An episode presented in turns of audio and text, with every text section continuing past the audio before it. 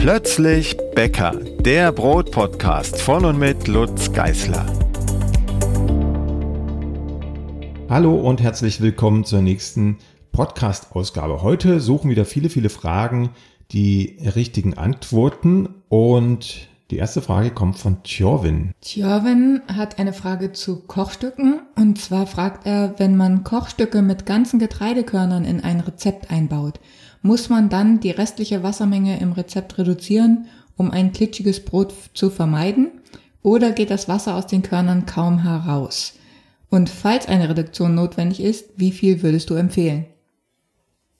Die Antwort ist ziemlich einfach. Das Wasser, das die Körner aufgesogen haben, was die weich gemacht hat, das bleibt in den Körnern drin und wird nicht wieder an den Teig abgegeben. Deshalb ist dieses Wasser auch nicht in der Rezeptur zu berücksichtigen. Also wenn ich jetzt eine Rezeptur, ganz normales Roggenbrot beispielsweise, mit einem Kochstück aus ganzen Getreidekörnern ergänzen möchte, dann koche ich die Körner einfach auf, gebe es in den Teig und gut ist. Also ich muss nicht irgendwo Wasser zurückbehalten aus der Originalrezeptur.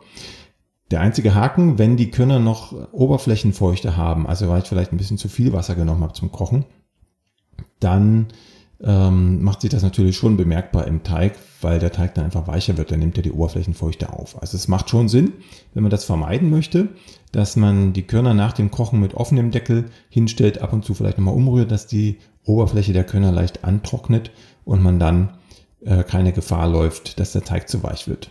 Ein anderes, vielleicht noch als Ergänzung, ein anderes, einen anderen Fall haben wir, wenn wir Quellstücke herstellen aus Saaten, aus Sonnenblumenkernen, Leinsaat, Kürbiskerne etc.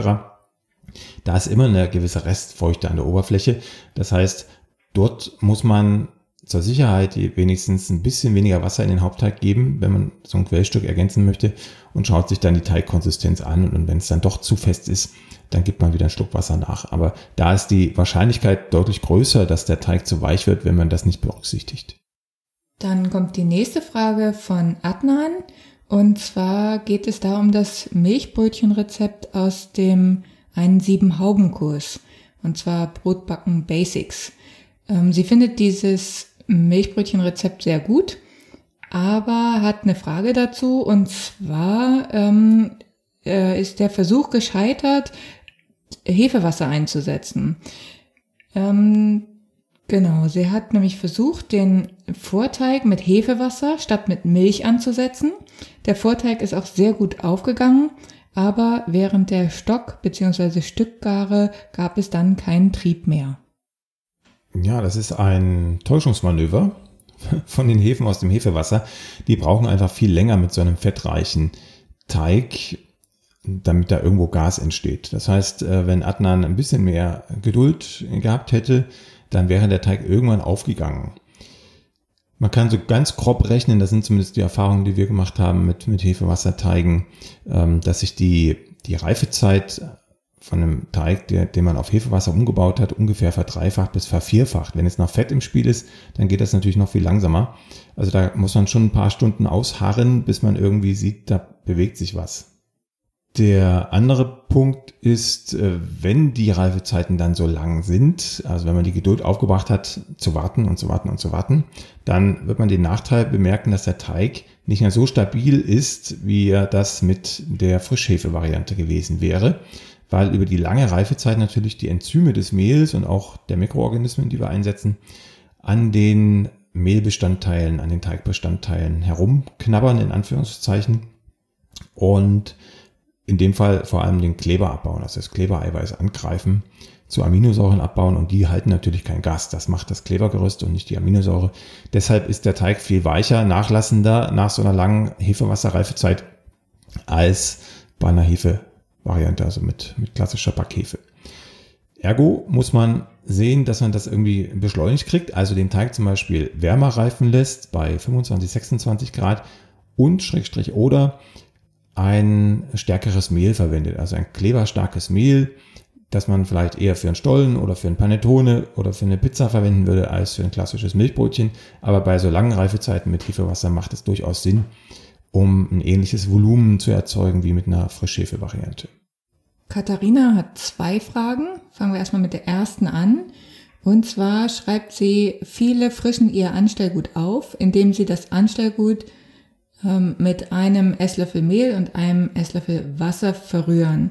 Mich würde interessieren, warum du eine andere Methode hast. Verliert das Anstellgut womöglich so an Qualität? Ich finde diese Auffrischungsmethode ganz praktisch, weil man dann keine Reste hat und nichts wegschmeißen muss. Hm, das ist ein äh, Druckschluss. Also praktisch ist es natürlich schon, wenn man einfach oben drauf wieder was gibt und umrührt und fertig und kein zweites Glas einsauen muss. Aber ähm, der Nachteil ist einfach, dass man ja jedes Mal eine andere Anstellgutmenge in diesem Glas hat. Mal backe ich das eine Rezept, mal das andere und jedes Mal ist eine andere Anstellgutmenge gefordert, die ich aus dem Glas rausnehmen muss. Und dann habe ich in der einen Woche vielleicht noch 20 Gramm im Glas und in der nächsten habe ich noch 40 Gramm oder 80 Gramm im Glas. Oder ich habe gar nicht gebacken, dann habe ich vielleicht noch 100 Gramm im Glas. Und jedes Mal gebe ich aber immer nur einen Esslöffel Mehl und einen Esslöffel Wasser oben drauf. Das bedeutet, ich habe in dem einen Fall relativ wenig Mikroorganismen als Ausgangspunkt und in dem anderen Fall sehr viele. Und ich habe in dem einen Fall auch sehr wenig Abbauprodukte, also Aceton zum Beispiel als, als äh, Geruchsbildner, also der, der riecht wie, wie Nagellackentferner. Ähm, ich habe viel, viel Alkohol, viel Säure oder in dem ersten Fall eben wenig davon. Und das macht einen Unterschied in der, in der Qualität des Anstellgutes, die ich mir danach, nach dem Auffrischen wieder herzüchte. Also kleines Gedankenspiel. Ich habe wenig Anstellgut im Glas und frische das mit einem Esslöffel Mehl und Wasser auf. Dann habe ich ein relativ gutes Anstellgut, weil ich wenig von diesen alten äh, Abbauprodukten in das neue hineingemischt habe. Wenn ich viel Altes habe, viel Alkohol, viel Säure, viel Aceton, dann mische ich ja sozusagen viel Schlechtes in das Gute hinein. Also oder andersrum, viel, was Gutes in eine große Menge schlechter äh, Produkte hinein. Und das bedeutet, dass mein Anstellgut natürlich auch nicht so gut ist wie das mit wenig Ausgangsmaterial. Ergo macht es schon Sinn, sich davon abzukoppeln, also immer ein neues Glas zu nehmen und eine definierte Menge Anstellgut rüberzuholen, also möglichst klein und das mit der Menge Mehl und Wasser zu mischen. Das ist der eigentliche Hintergrund, warum ich das so treibe, ne? warum ich mir also sozusagen ein bisschen mehr Arbeit mache, als man das für gemeinhin täte einfach damit ich immer die gleiche Anstellgutqualität habe. Wenn Katharina jetzt jede Woche die gleiche Menge Restanstellgut im Glas hat und das nicht wirklich viel ist, also ein Esslöffel Mehl, das sind grob geschätzt vielleicht 20 Gramm, 20 Gramm Mehl. Also wenn, wenn Katharina jetzt noch äh, so zwischen zwei und vier Gramm altes Anstellgut im Glas hat, dann ist das völlig in Ordnung und das regelmäßig, dann kann sie einfach Mehl und Wasser oben drauf geben und gut dann hat sie immer die gleiche Anstellgutqualität. Wenn das aber immer schwankt und vor allem im Vergleich zu dem Esslöffel Mehl sehr viel Anstellgut ist, dann ist ja erstens weniger Nahrung da für die vielen Mikroorganismen, die da in diesem Anstellgutgläschen sind. Das heißt, das Anstellgut wird sehr schnell reif und wird auch sehr schnell abbauen über die nächste Woche. Also an Qualität verlieren, an Triebkraft verlieren. Und zweitens hat man eben diese ganzen alten Abbauprodukte da drin. Also mein Ratschlag ist immer, wenig altes Anstellgut nehmen, also maximal zehn Prozent der Mehlmenge, die man dann noch zugibt und das alles in ein neues Gläschen verfrachten.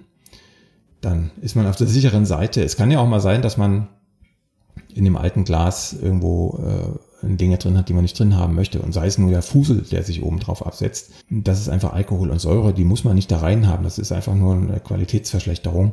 Deshalb neues Glas nehmen, frisches Mehl, frisches Wasser und ein Hauch von dem alten Anstellgut. Und dann entsteht ein super Anstellgut für die nächste Bäckereiphase. Dann hat Katharina noch die zweite Frage und zwar sucht sie ein äh, Rezept mit einem Dreistufen-Sauerteig und sie konnte in deinen Rezepten keines finden. Und dann ist die Anschlussfrage daran, bis zu wie viel Stufen man eigentlich ein Sauerteigbrot backen kann. Ja, der Grund, äh, dass es bei mir ganz selten drei Stufen Sauerteigbrote gibt, ist, dass es nicht nötig ist, einen Sauerteig dreistufig zu führen. Wenn man, das ist jetzt die Voraussetzung, wenn man einen sogenannten Salzsauer herstellt. Und wer schon eine Weile im Blog unterwegs ist, der hat schon gemerkt, über Jahre hinweg, dass ich am Anfang durchaus ab und zu mal drei Stufen Sauerteige hatte, also 2010, 2011. Und dann relativ schnell gewechselt bin auf den sogenannten Salzsauer. Das ist einfach eine einstufige Führung mit Mehl, also Roggenmehl, Wasser, Salz und Anstellgut in einem bestimmten Mengenverhältnis und bei einer bestimmten Temperatur geführt. Und diese Führung, diese einstufige Salzsauerführung, die bringt das gleiche ausgewogene, komplexe Aroma ins Brot wie eine dreistufige Roggensauerteigführung, macht aber deutlich weniger Arbeit und ist zudem noch flexibler, toleranter in der Verarbeitungszeit. Also den kann ich auch mal ein, zwei Stunden länger stehen lassen, als es optimal wäre nach Rezept. Und ich habe immer noch ein super Brot. Wenn ich einen drei Stufen sauer in der letzten Stufe überreif werden lasse, dann ist das Brot auch hinüber. Ne? Ist viel zu sauer, hat nicht mehr die Triebkraft. Deshalb gibt es in meinen Rezepten in aller Regel nur noch einstufige Salzsauerführungen, wenn es um Roggen geht, Roggensauerteig. Ein paar Ausnahmen gibt es. Äh, wenn das Zeitbudget zum Beispiel nicht dazu passt in der Rezeptentwicklung, muss ich mal eine zweite Stufe einbauen oder wenn ich ähm, ein sehr altes Anstellgut habe oder ohne Salz arbeiten möchte im Sauerteig, das kann passieren unter bestimmten Voraussetzungen, dann setze ich schon auch auf mehrstufige Sauerteige, aber die Regel ist ein Einstufen-Sauerteig, weil es einfach viel besser in den Alltag passt, in den Hobbybäcker-Alltag. Zur Frage, wie viele Stufen kann so ein Sauerteig überhaupt haben, kann man nur sagen, so viel, wie man sich ausdenken mag. Also man kann äh, x Stufen reinfügen. Je mehr Stufen, umso besser ist das Produkt, also der Sauerteig und damit auch das Brot. Das kann man schon als Faustregel nehmen. Nur wird die Qualitätssteigerung immer weniger, je mehr Stufen man hineingibt. Also zwischen einer Stufe und zwei Stufen ist schon eine riesen Qualitätssteigerung, ohne Salz wohlgemerkt. Wenn man in die dritte Stufe geht und in die vierte und in die fünfte, dann werden die Abstände in den Qualitätssprüngen deutlich kleiner. Also es nähert sich dann irgendwann mal der Grenze an und dann hält man den Sauerteig zwar auf einem Qualitätsniveau, aber er wird nicht besser. In der klassischen, also quasi in der historischen äh, Bäckerliteratur ähm, gibt es Sauerteigführungen bis fünf Stufen. Die fünfstufige Führung wäre der sogenannte Schaumsauer. Der wird sehr weich geführt und aufgeschlagen, dass viel Sauerstoff reinkommt für die, für die Hefen zur Vermehrung. Aber das zu Hause durchzuexerzieren ist echt ähm, komplex. Da muss man schon sehr genau arbeiten, weil man in der ersten Stufe mit sehr kleinen Mengen dann anfangen muss. Wer da wirklich Interesse dran hat und das mal ausprobieren will, der findet im Brotbackbuch Nummer 4 die entsprechenden Anleitungen. Da ist mal ein Roggenbrotrezept mit äh, vielen, ich glaube vier oder fünf verschiedenen Sauerteigführungen durchgeplant oder auch aufgeschrieben, welche Mengen man in welcher Stufe verwenden soll. Da kann man sozusagen mal Vergleichsbrote backen und mal schauen, ob das sich wirklich lohnt, ob sich dieser Aufwand lohnt oder ob man nicht doch besser beraten ist äh, mit einer einstufigen Führung oder vielleicht einer zweistufigen Führung. Michael hat eine Frage zur Mehlwahl beim Wirken. Er würde gerne wissen, welches Mehl eingesetzt werden sollte. Das ist eine sehr gute Frage und die hört man auch immer wieder. Wir sagen ja meistens nur, wir nehmen Mehl, also Teig auf die bemehlte Arbeitsfläche geben, aber wir sagen selten dazu, was für Mehl. Das hängt, wie so vieles, immer davon ab, was man äh, gerade tut und welchen Teig man vor sich hat. Grundsätzlich würde ich sagen, man nimmt immer das Mehl, das auch das Hauptmehl des Teiges ist. Also wenn ich einen Brötchenteig, einen Weizenbrötchenteig äh, vor der Nase habe, dann nehme ich ein Weizenmehl 550 beispielsweise zum Aufarbeiten. Wenn ich ein Roggenbrot da habe, dann oder Roggenteig da habe, dann nehme ich ein Roggenmehl zum Aufarbeiten. Jetzt gibt es auch verschiedene Ausnahmen. Zum Beispiel, bleibt mal beim Weizenbrötchenteig, äh, ist das ein Teig, wenn es ein klassisches Weizenbrötchen werden soll, der, der ist sehr fest, der braucht fast kein Mehl. Und wenn ich jetzt ein Weizenbrötchen herstellen möchte, das einen geschlossenen Schluss hat, dann bleibe ich beim Weizenmehl 550 oder bei gar keinem Mehl, wenn es nicht klebt. Wenn das Brötchen aber einen offenen Schluss haben soll, also wenn das wieder von allein aufplatzen soll, dann nehme ich auf keinen Fall Weizenmehl, sondern dann nehme ich Roggenmehl, weil das Roggenmehl mehr Wasser binden kann und den Schluss besser offen hält. Also der Teig verklebt nicht so schnell mit sich selbst, wenn ich Roggenmehl nehme. Das gleiche auch bei, bei Zopfsträngen und so weiter, die wälzt, wälzt sich alle nochmal durch Roggenmehl. Und jetzt kommt es wieder darauf an, also wir nähern uns immer den Feinheiten. Wenn ich jetzt Roggenvollkornmehl nehme, weil das am meisten Wasser bindet unter den Roggenmehltypen und setze das bei einem Weizenbrötchen ein, was eigentlich am Ende glänzen soll, äh, oder bei einem Zopf, der am Ende auch nicht irgendwie mit, mit Kleiestippen behaftet sein soll. Dann nehme ich natürlich kein Roggenvollkornmehl, weil das sehe ich am Ende nach dem Backen an der Oberfläche. Dann nehme ich ein möglichst helles Roggenmehl, also Type 997 oder Type 610. Dann sehe ich von dem Roggenmehl am Ende nichts mehr, aber es hat noch seine Funktion, den Schluss offen zu halten oder bei den Zopfsträngen zu verhindern, dass die einzelnen Stränge dann miteinander verkleben während der Gare und am Ende ein glattes Brot rauskommt, aber kein Zopf mehr. In anderen Bereichen, wenn ich jetzt an kalte Gare denke, im Gärkorb beispielsweise, dann nehme ich auch eher ein Roggenmehl, weil es wie gesagt viel Wasser binden kann und dafür sorgt, dass weder der Schluss verklebt, noch dass der Teig mit dem Gärkorb verklebt. Also um es mal pauschaler zu sagen, je wahrscheinlicher es ist, dass der Teig verklebt, obwohl er es nicht soll, nehme ich Roggenmehl. Je fester der Teig ist und je weniger ich an der Oberfläche von Mehl sehen möchte, umso eher nehme ich ein, ein Weizenmehl, ein helles Weizenmehl. Und damit kann man natürlich auch spielen. Ne? Wenn die Oberfläche besonders rustikal aussehen soll von einem Brot, dann nehme ich eher ein dunkles Mehl, also eine hohe Type oder sogar ein Vollkornmehl, vielleicht sogar ein Schrot oder ein Schrotanteil dabei. Wenn ich nichts mehr sehen will vom Mehl, dann nehme ich eine helle Type. Und da wieder abgestuft, wenn es verkleben darf, dann eher Weizen. Und wenn es nicht verkleben soll, sondern aufplatzen soll von allein, dann nehme ich eher den Roggen. Davon hängt es ab.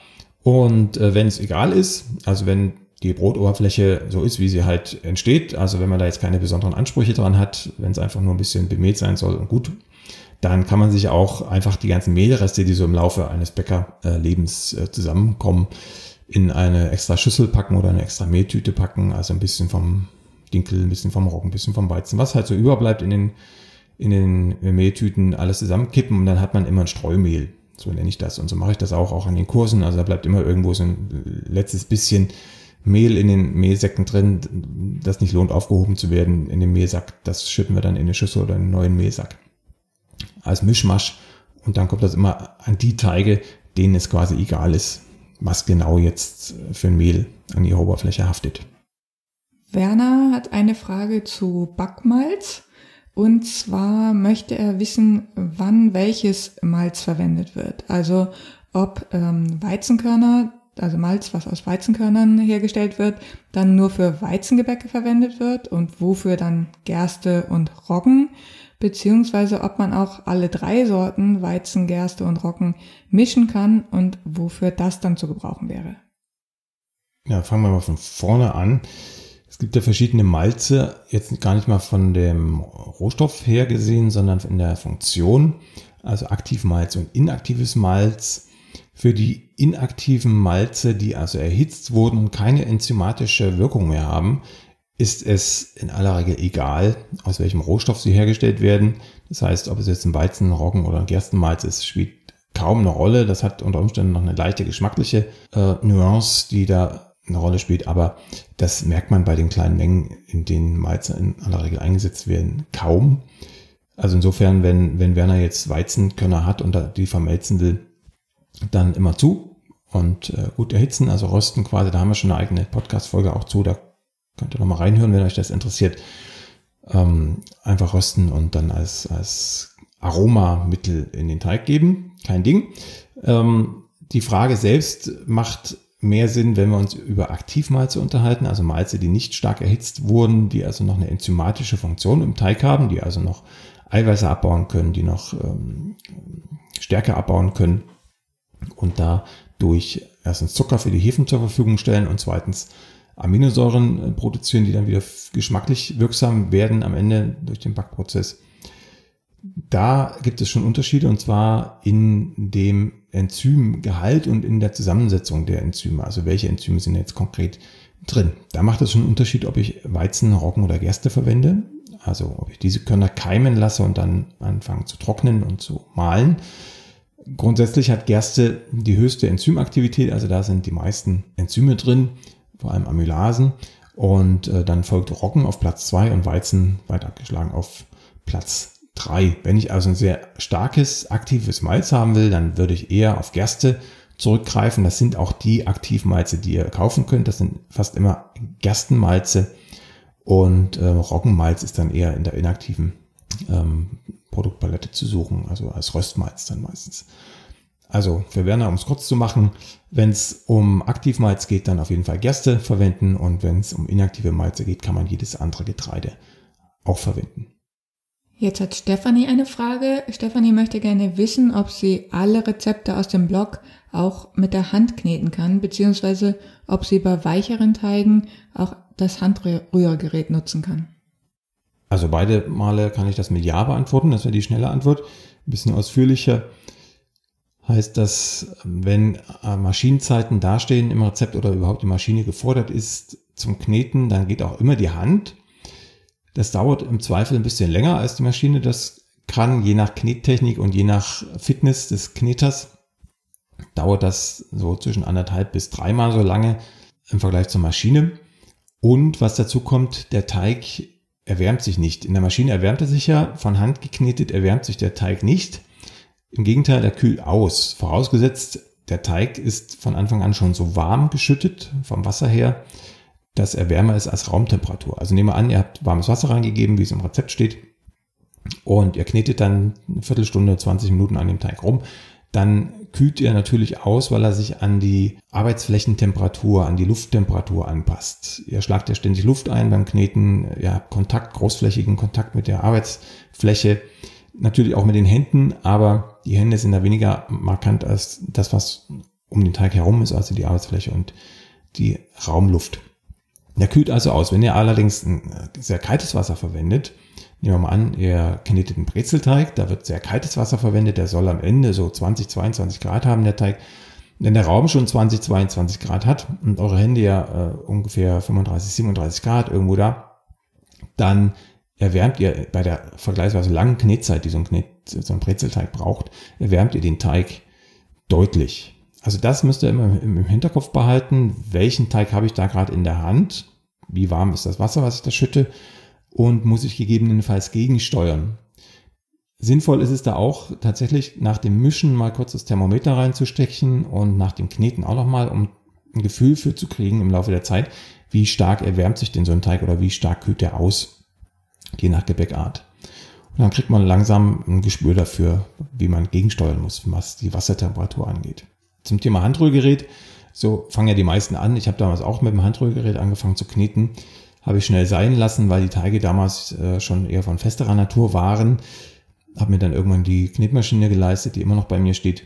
Bin aber teilweise auch jetzt, wenn es um Urlaub geht zum Beispiel, also diesen Podcast hier, den nehmen wir, das können wir verraten, äh, in, in einem kleinen Urlaub auf. Und äh, da kann es natürlich schon Sinn machen, auch mal das Handrührgerät zu nutzen, wenn das da ist in, in der Pension oder im Ferien Zimmer, was man da gemietet hat.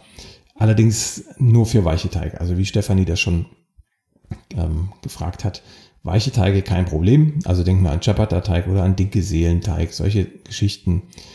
Kein Ding für ein, für ein Handrührgerät, aber wenn ihr jetzt an normale Weizenbrötchen denkt oder an, an Brezelteige, da steigt das Gerät sehr schnell aus. Da macht dann die Hand viel mehr Sinn. Aber für weiche Teige, da hat man durchaus tatsächlich auch kürzere Knetzeiten als bei klassischen Küchenmaschinen oder klassischen Knetmaschinen, weil man einfach viel gezielter mit dem Gerät durch den Teig gehen kann. Also man kann Runden und Kreise drehen, wie man möchte, ist da nicht auf die Geometrie der Maschine angewiesen. Und man kann natürlich auch das Tempo reduzieren oder beschleunigen, wie man das gerade für richtig hält und ist meistens schneller am Ziel bei weichen Teigen mit so einem Handrührgerät als mit einer klassischen Küchenmaschine. Jetzt weiß ich nicht genau, ob ich den Namen richtig ausspreche. Chesme. Chesme fragt oder sagt erstmal, ich backe täglich Baguettes in meiner Pizzeria. Wie lange darf man den Polish-Vorteig gehen lassen?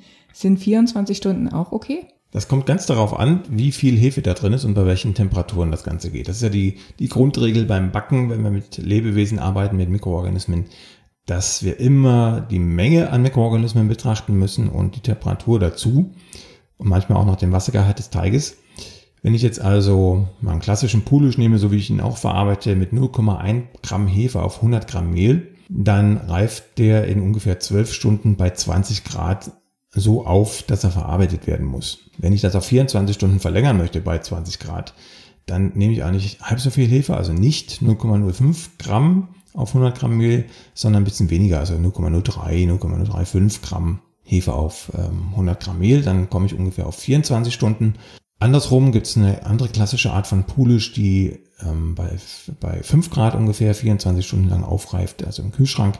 Da nehme ich dann 1 Gramm Hefe auf 100 Gramm Mehl, lasse das erstmal anderthalb, zwei Stunden bei Raumtemperatur bei 20 Grad anspringen und stelle es dann für 24 Stunden in den Kühlschrank. Und dann bin ich auch flexibler, weil dann ist kalt, da passiert sowieso alles sehr viel langsamer.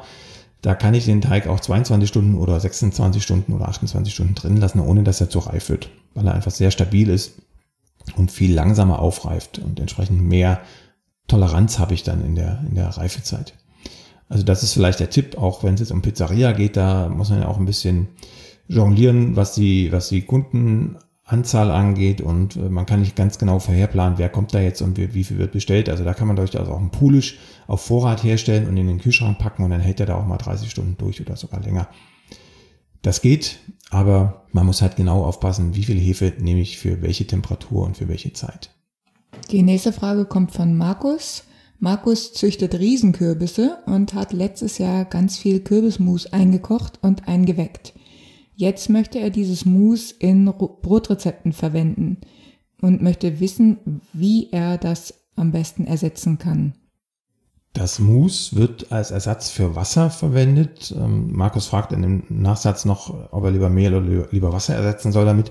Immer das Wasser, also nie das Mehl. Das Mehl ist immer fix. Das ist eine feste, eine Konstante. An der Mehlmenge wird nicht gerüttelt im Rezept. Aber äh, wenn Mousse da ist, dann ersetze ich das Wasser damit. Und wie viel Mousse, wie viel Wasser ersetzt, das muss, muss Markus ausprobieren. Das lässt sich nicht vorhersagen, erst recht nicht, wenn das selbstgemachtes Mousse ist und man ja gar nicht weiß, wie viel Wasser da verdampft ist aus dem Kürbis. Also da würde ich jetzt einfach konservativ rangehen und sagen, wenn ich vielleicht die Hälfte des Wassers ersetzen möchte, nehmen wir mal an, wir haben 400 Gramm Wasser im Rezept, dann würde ich vielleicht 200 Gramm Wasser ersetzen wollen, damit es nicht ganz so kürbisartig ist im Brot, also nicht zu dominant. Nehmen wir also 200 Gramm Wasser raus und ersetzen das erstmal mit 200 Gramm Kürbismus. Dann mischen wir den Teig zusammen und wenn wir beim Mischen schon merken, oh, das ist sehr krümelig, das wird eigentlich gar kein Teig, dann schütten wir Wasser nach oder Mus, bis die Teigkonsistenz die ist, die der Teig ursprünglich mal haben sollte. Und deshalb ist es auch sinnvoll, das Rezept erstmal im Original zu backen, also ohne Kürbismus sich die Teigkonsistenz abzuspeichern und dann im zweiten Versuch mit Kürbismus genau die gleiche Teigkonsistenz herzustellen. Diese Musmenge schreibt Markus sich dann auf und hat die fürs nächste Mal im Petto auf Papier und kann dann einfach sein Mus, das äh, schreibt er, hat 80 Kilo eingekocht, das reicht für ein paar Brote, kann er das nächste Mal sein Mus einfach gleich reinwiegen und hat gleich die richtige Teigkonsistenz. Susanne hat eine Frage zum Dehnen und Falten. Und zwar hat sie im Netz gefunden, neben dem Dehnen und Falten auch Coil and Fold. Und äh, sie hat sich dazu ein YouTube-Video angeschaut und es ausprobiert. Und ähm, ihr scheint diese Methode sanfter zu sein. Da interessiert sie deine Einschätzung dazu und ob es Gebäcke gibt, die eben von dieser Methode dann profitieren. Letzte Frage zuerst. Nein. Meine Ansicht ist, dass egal welche Methode, ist es nun Dehnen und Falten oder Coil and Fold oder auch Laminieren, das liest man ja auch ganz oft, äh, gibt es immer mal so einen Hype im Netz für verschiedene Techniken, ähm, dass, dass all diese Techniken zum gleichen Ergebnis führen. Also wir haben das jetzt auch schon ein paar Mal ausprobiert. Äh, Coil and Fold, für alle, die es nicht kennen, ähm, ist im Grunde eine Art Dehnen und Falten, aber immer in eine Richtung. Also man bleibt immer an der Schüssel stehen oder an der Teigwanne und hebt den Teig hoch und überschlägt den quasi über sich selbst. Also es ist quasi wie so ein Aufrollen des Teiges und äh, dadurch erzeugt man die Spannung. Der eigentliche Unterschied zwischen Dehnen und Falten und Coil and Fold ist für den Anwender, also für den Bäcker, dass er die Wanne nicht drehen muss oder nicht um die Wanne rumlaufen muss, um von allen Seiten an den Teig zu kommen, sondern das passiert in eine Richtung. Das heißt, es ist ein bisschen ja, kraftschonender und, und, und zeitschonender für den Bäcker, weil er eben relativ schnell den Teig gestrafft kriegt. Der Nachteil aus Gebäcksicht ist aber jetzt eher eine theoretische Überlegung, in der Praxis macht sich das gar nicht so stark bemerkbar, ist, äh, dass der Teig eben nur in eine Richtung gedehnt und gefaltet wird. Also ähm, wenn man klassisch dehnt und faltet, also von allen Seiten der Schüssel arbeitet, dann hat man ihn eben allseitig gestrafft in alle Richtungen. Bei Coil and Fold wird nur in die eine Richtung gestrafft. Das heißt, er ist in die beiden anderen Richtungen, also sagen wir mal, wir, wir schlagen ihn äh, zum Bauch hin ein, zu unserem eigenen Bauch hin aus der Teigwanne ein, rollen ihn ein, dann ist er rechts und links, also 90 Grad versetzt zu der Einschlagrichtung, nicht gestrafft. Das kann man natürlich dann wieder ausmerzen, indem man bei der zweiten ähm, Faltrunde, also meinetwegen eine halbe Stunde später, den Teig dann 90 Grad versetzt, aufzieht über diese Coil-and-Fold-Technik. Aber ähm, es ist ein, im Detail eine etwas andere Bearbeitung des Teiges. Wichtig fürs Endergebnis ist aber vor allem, dass der Teig gestrafft ist. Und das ist ja mit der einen wie mit der anderen Methode, auch mit Laminieren, da zieht man den Teig sehr dünn über den Tisch aus und also quasi wie ein Strudelteig und faltet die dann wieder zusammen. Auch das ähm, ist eine Art Dehnen und Falten mit dem Ergebnis, dass der Teig straff ist Und äh, der ist natürlich mit einmal laminieren deutlich straffer als mit einmal dehnen und falten. Aber wenn man den Teig so oft dehnt und faltet in einer, äh, in einem, in einem Zeitfenster, dass er auch so straff ist wie nach dem Laminieren, dann hat man das gleiche Ergebnis. Das heißt, ähm, das zeigen wir auch in Videos meistens und in den Kursen eh, ähm, wenn man klassisch dehnt und faltet, also einfach mit der Hand in die Teigschüssel geht und den Teig von der Mitte nach oben zieht und wieder zur Mitte ablegt und das Reihe ummacht und das so lange, bis der Teig wirklich straff ist und sich nicht mehr dehnen und falten lässt, dann hat man das gleiche Ergebnis wie mit Laminieren und auch das gleiche Ergebnis wie mit Coil and Fold, wenn man das auch so lange macht, bis der Teig bockig wird und sich nicht mehr ziehen lässt. Anne und Max hätten gern einen Tipp von dir, wie sie in ein Brot ein zusätzliches Quell-, Brüh- oder Kochstück aus Sonnenblumenkern integrieren können. Ja, das schließt so ein bisschen an die erste Frage an und deshalb soll das jetzt auch die letzte Frage sein für diese Frage-Sucht-Antwort-Runde. Ähm, zunächst mal muss man sich raussuchen, wie viel Wasser die Sonnenblumenkerne ungefähr aufnehmen. Das ist so zwischen 30 und 50 Prozent ihres Eigengewichtes. Ich würde erstmal höher rangehen, also 50 Prozent. Also wenn ich 100 Gramm Sonnenblumenkerne verquellen will, nehme ich 50 Gramm Wasser, weiche die damit ein, rühre ab und zu um. Und am nächsten Tag schaue ich mir an, ob die alles aufgesogen haben. Wenn ja, ist gut. Wenn nicht, dann seien wir das restliche Wasser ab über ein Sieb. Und wenn wir fürs nächste Mal schlau sein wollen, dann wiegen wir das abgeseite Wasser auch gleich noch ein. Und wenn das meinetwegen 10, 20 Gramm sind, dann wissen wir über Rückrechnung von dem, was wir zugegeben haben, wie viel Prozent Wasser diese Sonnenblumenkerne, die wir da eingesetzt haben, an Wasser binden können. Und dann können wir das nächstes Mal gleich exakt dosieren. So, diese Sonnenblumenkerne haben im Zweifel noch eine gewisse Restfeuchte an der Oberfläche, siehe erste Frage, und äh, sorgen dafür, dass der Teig ein bisschen weicher wird, als er das wäre ohne die Sonnenblumenkerne. Deshalb halten wir ein paar Gramm Wasser zurück aus dem Schüttwasser, was laut Rezept in den Teig kommen sollte, geben nach dem Kneten die Sonnenblumenkerne zu, die eingeweichten Sonnenblumenkerne zu und schauen uns die Teigkonsistenz an. Und wenn wir der Meinung sind, naja, so ein Tick Wasser könnte dann doch noch vertragen, dann schütten wir wieder ein bisschen nach. Und dann haben wir den Fahrplan für das nächste Mal backen mit diesem Quellstück. Also das erste Mal, das erste Mal ausprobieren ist eben immer genau ein Ausprobieren. Da sollte man konservativ rangehen, vorsichtig rangehen, damit man nicht Schiffbruch erleidet und dann alles aufschreiben, was man da an Erkenntnissen gewonnen hat. Also wie viel Wasser wirklich an die Sonnenblumenkerne passt, wie viel Wasser wirklich noch in den Teig passt. Und dann weiß man nächstes Mal genau Bescheid und kann einfach relativ blind alles einwiegen und relativ sicher sein, dass ein vernünftiges Brot bei rauskommt. Kleiner Tipp vielleicht noch zum Abschluss. Die Sonnenblumenkerne machen sie auch hervorragend im Brot, wenn sie vorher angeröstet sind. Also leicht anrösten im Backofen oder in der Pfanne, dass es schön duftet und dann erst verquellen lassen, dann schmeckt das Brot nochmal so gut. Ja, das soll es schon gewesen sein. Wir haben wieder eine halbe Stunde an Antworten geliefert. Wir haben noch viele Fragen vor uns für die nächsten Runden und sagen bis dahin alles Gute und bis bald. Tschüss, bis bald. Die nächste Folge von Plötzlich Bäcker, dem Brot-Podcast, gibt es ganz bestimmt. Wenn du bis dahin meine Arbeit am Blog oder für diesen Podcast unterstützen möchtest, dann klicke dich auf plötzblog.de slash unterstützen. Vielen Dank.